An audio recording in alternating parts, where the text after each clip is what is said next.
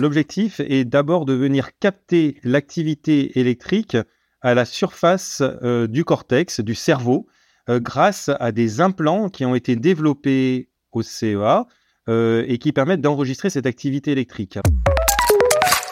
Bonjour Guillaume Charvet.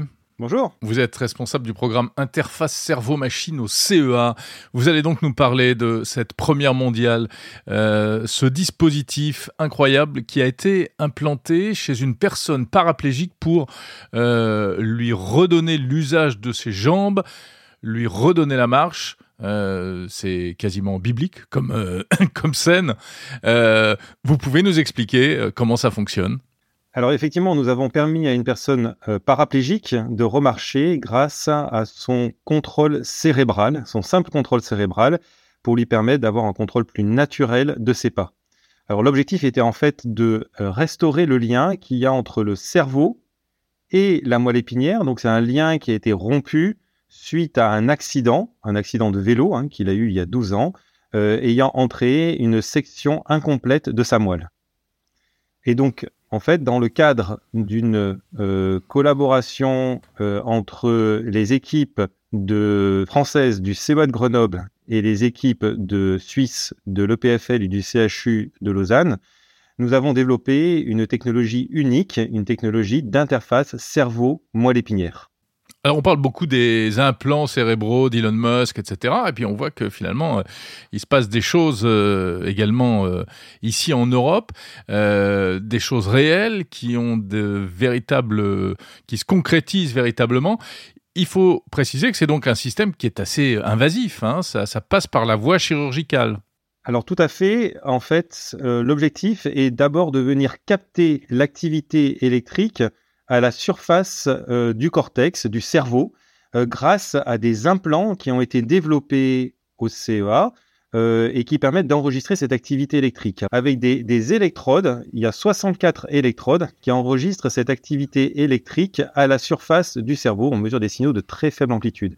Les données sont ensuite transférées de manière sans fil grâce à des antennes, puisque ce système est totalement implanté hein, dans la boîte crânienne, et les données sont ensuite transmises de manière sans fil à travers la peau vers un ordinateur qui va les décoder en temps réel. Et euh, l'objectif est ainsi de décoder les intentions de mouvement de marche du patient. Ces intentions sont ensuite converties en séquences de stimulation qui sont appliquées au niveau de la moelle épinière, donc une stimulation électrique qui va permettre de réactiver le- les muscles des jambes, permettant ainsi au patient de remarcher selon sa propre volonté. Alors euh, ça ressemble à, c'est quand même assez gros. Hein. C'est la taille d'une, on va dire une très grosse pièce de monnaie. 5 cm de diamètre. Et donc ça, c'est implanté dans la boîte crânienne? Exactement. L'objectif est de couvrir la zone corticale correspondant au mouvement euh, de, des jambes, puisqu'il y a des zones précises dans le cerveau et c'est sur cette zone-là qu'on a placé euh, les implants. Alors, on sait que le cerveau, effectivement, ce sont des impulsions électriques en permanence, mais comment capter ces impulsions et savoir que elles sont là pour faire fonctionner les jambes? Je veux dire, comment est-ce que vous arrivez à identifier les signaux qui activent le mouvement des jambes Alors pour ça, en fait, on, va utiliser des euh, algorithmes basés sur des méthodes euh, d'intelligence artificielle. Donc en fait, on va, euh, pour interpréter cette activité électrique qui est générée lorsque le patient, par exemple, va penser à lever la jambe droite, il va falloir qu'on la convertisse ensuite en, en mouvement, en intention de mouvement. Et donc pour ça, en fait, on va utiliser ces algorithmes basés sur des méthodes d'intelligence artificielle pour faire le lien et comprendre ce- cette activité électrique. Donc, qu'est-ce qu'on fait concrètement? On va entraîner le patient, euh, on va calibrer un modèle de décodage permettant euh, d'interpréter cette activité. Donc, ce modèle de décodage, c'est quoi? C'est tout simplement une table de correspondance entre l'activité électrique mesurée et l'intention de mouvement du patient. Et alors ensuite, ces informations sont transmises à la moelle épinière, c'est ça? Alors, et ces informations, donc ces prédictions de mouvement qui ont Mhm. été euh, générées et donc euh, identifiées par le modèle de décodage, sont ensuite converties en séquences de stimulation bien spécifiques permettant d'activer les muscles des jambes assurant et réalisant ainsi un mouvement de marche pour le patient. Est-ce que ça veut dire que le patient doit se concentrer, penser très fort à, marcher, ou c'est pour lui aussi naturel que pour une personne valide? Alors au début, le patient, bien entendu, il a dû se concentrer pour réaliser ce qu'on appelle des tâches mentales. La tâche mentale, c'est lever la hanche droite, lever la hanche gauche, ou la jambe droite, la jambe gauche. Donc, pour créer justement ce fameux modèle de décodage. Puis, euh, au fil des entraînements, il s'est, entraîné à répéter ces tâches mentales. Et par exemple, aujourd'hui, le patient, il peut très bien marcher et parler en même temps, donc réaliser d'autres tâches mentales puisque cette tâche de marche, il l'a internalisée euh, pour qu'il puisse réaliser d'autres tâches de la vie quotidienne en parallèle de euh, ces tâches mentales de marche. Donc il y, a des vidéos qui circulent que vous avez réalisées où on voit donc la personne qui effectivement retrouve l'autonomie. Euh, ce n'est pas encore une très grande fluidité malgré tout. Il y a des contraintes. Hein. Il faut qu'il marche avec des béquilles, je crois bien entendu. C'est-à-dire que on lui permet, on a permis au patient de remarcher, remarcher, mais avec par exemple un déambulateur ou avec des béquilles, ce qui est déjà pour lui euh, très très important, mais bien sûr, du progrès à faire euh, pour permettre justement une marche encore plus fluide. Mais aujourd'hui, ce qui est euh, important de voir, c'est qu'on a permis au patient de réaliser un contrôle qui est le plus naturel possible, puisque non seulement il peut contrôler le mouvement de ses jambes, de sa jambe droite, sa jambe gauche, mais il peut contrôler également la hauteur de ses pas.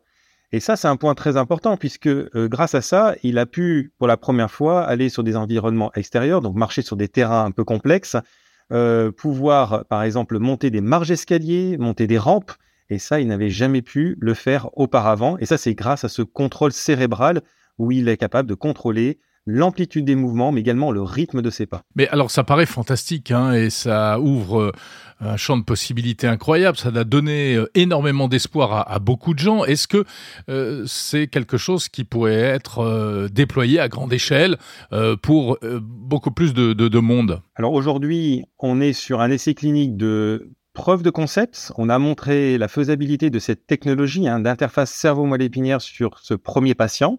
Nous devons poursuivre cet essai clinique hein, pour montrer euh, cela sur euh, un petit groupe de patients, un, petit nombre de patients, pour arriver à montrer que c'est reproductible.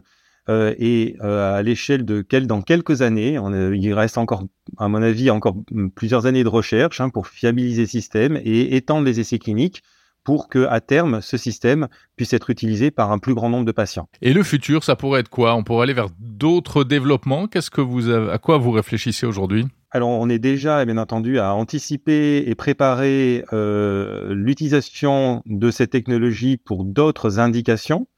Donc, en particulier, on a obtenu euh, récemment les autorisations des autorités suisses pour démarrer un nouvel essai clinique, cette fois-ci en utilisant cette technologie pour permettre cette fois-ci à des patients tétraplégiques de contrôler le mouvement de leurs membres supérieurs, dont leurs bras.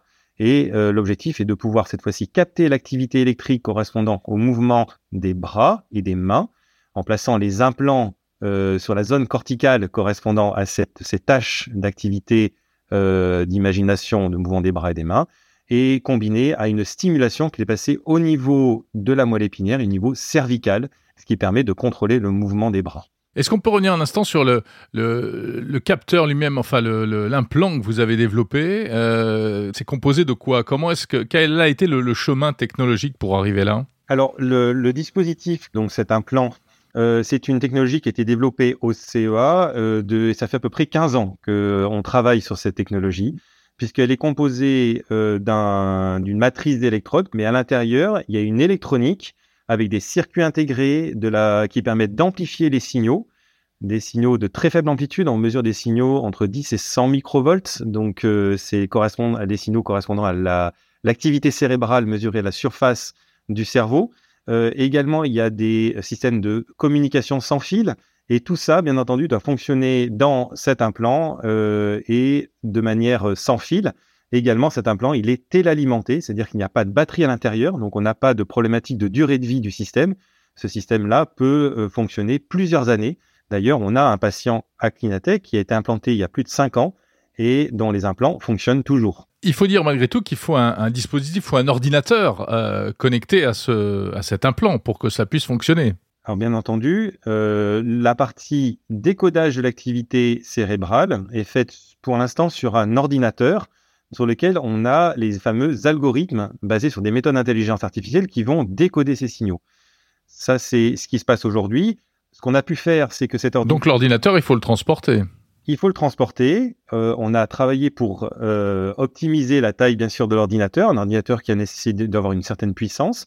Et aujourd'hui, euh, cet ordinateur a été placé sur le déambulateur lui-même du patient et euh, le patient utilise le système chez lui, à son domicile, depuis plusieurs mois. Donc c'est la première fois qu'on a un patient qui utilise une interface cerveau-moelle épinière chez lui dans le cadre de ses activités quotidiennes. Et pour la suite, ce qu'on anticipe, c'est de pouvoir encore réduire la taille, puisque aujourd'hui, voilà, c'est un système qui euh, se met sur un déambulateur, mais l'objectif, c'est d'arriver, par exemple, à avoir le système à la ceinture, et pour ça, l'objectif, c'est de passer de cet ordinateur à euh, une simple puce électronique.